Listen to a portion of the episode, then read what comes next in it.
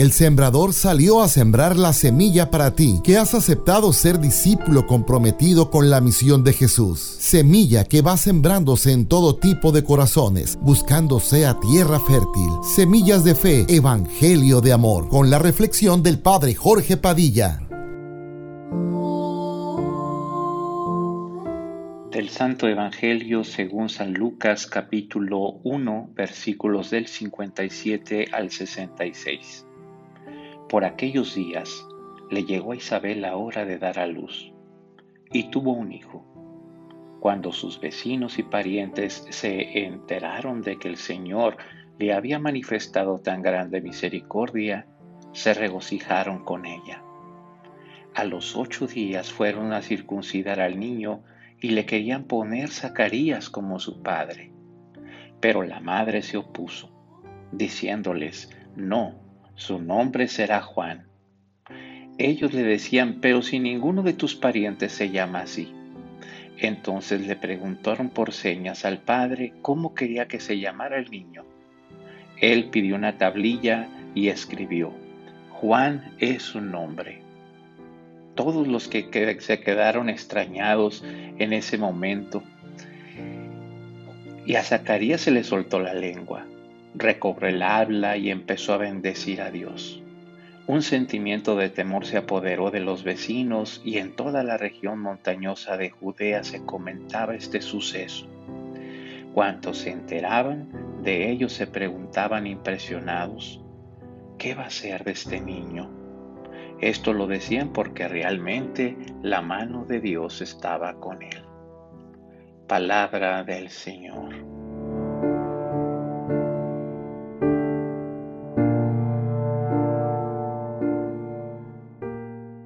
¿Alguna vez alguien te ha preguntado qué significa tu nombre? ¿Sabes qué significa? Juan significa Dios es bondadoso, Dios perdona. Zacarías se quedó mudo por no confiar en la providencia de Dios.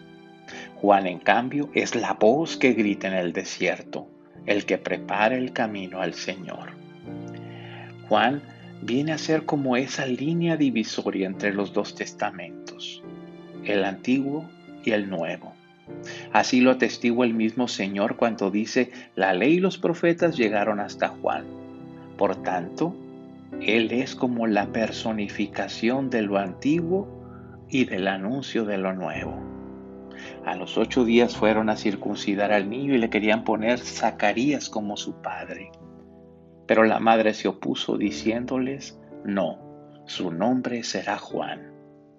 San Lucas nos comparte después de las dos anunciaciones dos nacimientos. Primero el de Juan Bautista, que es algo así como el profundo zumbido que se escucha cuando un volcán hará erupción. La explosión de alegría de la buena noticia está muy cerca, una gran alegría que lo será para todo el pueblo. En este tiempo resulta interesante ver la forma en cómo Lucas nos comparte su visión de los hechos y nos hace ver la misericordiosa acción de Dios en la vida y en la historia. Juan es un nombre, nos recuerda hoy el Evangelio, y podríamos decir, Juan es su misión. Juan es un nombre insiste su padre aún mudo, aceptando la palabra firme de su esposa, bendecida por María y el niño que ésta cargaba en el vientre. El nuevo nombre significa salirse, romper con la tradición aceptada por todos. La misión del profeta es comunicar y atraer a todos hacia Dios. Y el bebé profeta Juan ya está haciendo eso las circunstancias que rodean su nacimiento llevan a que los cercanos se pregunten, ¿qué está pasando? ¿Qué está pasando Dios? Que nos habla por innumerables caminos, incluso con el nacimiento de un niño. Nosotros no solo en este especial tiempo de Navidad, sino que de manera permanente también estamos llamados a ser mensajeros y traer a todos hacia Dios con humildad y sencillez pero a la vez con valentía. Zacarías está mudo. El ángel lo ha dejado sin poder contestar ni contar una palabra a Isabel de lo que le ha ocurrido. Nueve largos meses de espera en silencio es tiempo suficiente para recobrar la paz y la serenidad. Zacarías había aceptado con dolor este sufrimiento y había aprendido a ser humilde. Por eso su lengua se desata en el momento oportuno. Ni él ni nadie lo esperaba. Sucede de improviso como de improviso llegó aquel día el ángel para... Pero esta vez el anciano sacerdote supo cómo responder. La gratitud y la alabanza a Dios son sus primeras palabras en un canto de júbilo emocionado. Isabel concibió a Juan en su seno, mientras Zacarías en silencio recobró la fe y la confianza en Dios. En ambos se da el milagro. La vida espiritual se construye a base de pequeños o grandes milagros que se dan en ese ámbito íntimo del alma que solo Dios y cada uno conoce. Pero no por ello dejan de ser milagros. Dios toca con su mano nuestras almas más a menudo que nuestros cuerpos. La mano del Señor estaba con él.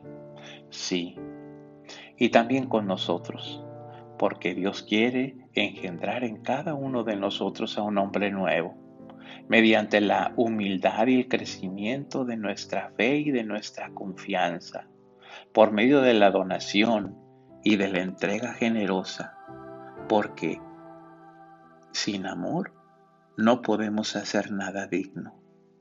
El hombre nuevo que coopera a la acción de Dios es consciente de su pequeñez, pero aún más de que esa mano divina se le sostiene.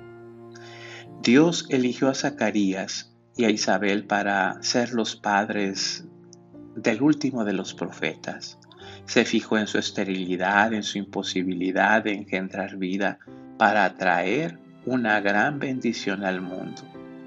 Eran un matrimonio de vida recta delante de Dios que aceptaban en todo su voluntad, mantenían la esperanza incluso en el silencio de Dios. Señor, ¿cuántas veces nos cuesta aceptar tu voluntad, creer en tu providencia? ¿Cuántas veces quizás nos cuesta ¿Cuántas veces quizás hemos arruinado un maravilloso plan tuyo porque nos quedamos con lo que vemos y olvidamos? Olvidamos que tú estás actuando. Estamos tan metidos en la vida del mundo y sus afanes que nos gana la desesperación y recurrimos al camino fácil. Queremos solucionar los problemas como lo resuelven los que tienen puestas sus esperanzas en las propias fuerzas. Nos pasa como a los Israel que construyeron un becerro de oro porque Moisés tardaba. Isabel y Zacarías no entendían no entendían por qué no podían tener familia. Sin embargo, para ellos lo más importante era vivir en tu amor, confiado ciegamente a tu providencia. Lo que para ellos era un misterio, tu silencio, para ti era un plan maravilloso. Y así fue. Se convirtió en bendición para el mundo entero. La Navidad implica un nuevo nacimiento para cada uno de nosotros. Es tiempo de tomar nuevamente conciencia de quiénes somos y de nuestra misión como cristianos en el mundo. Este fragmento del Evangelio de San Lucas nos invita a ser precursores, pregoneros de Cristo como Juan el Bautista. Pidamos al Señor para que en este adviento seamos capaces de anunciar el nacimiento de un niño pobre, un Dios que trae la paz, justicia y alegría para todos. Señor, la alabanza, el asombro y la alegría son signos de una vida enraizada en ti. Cólmame con tus regalos. Permíteme buscar tu gracia en mi vida y elevar mi voz para dar gracias con alegría. Amén.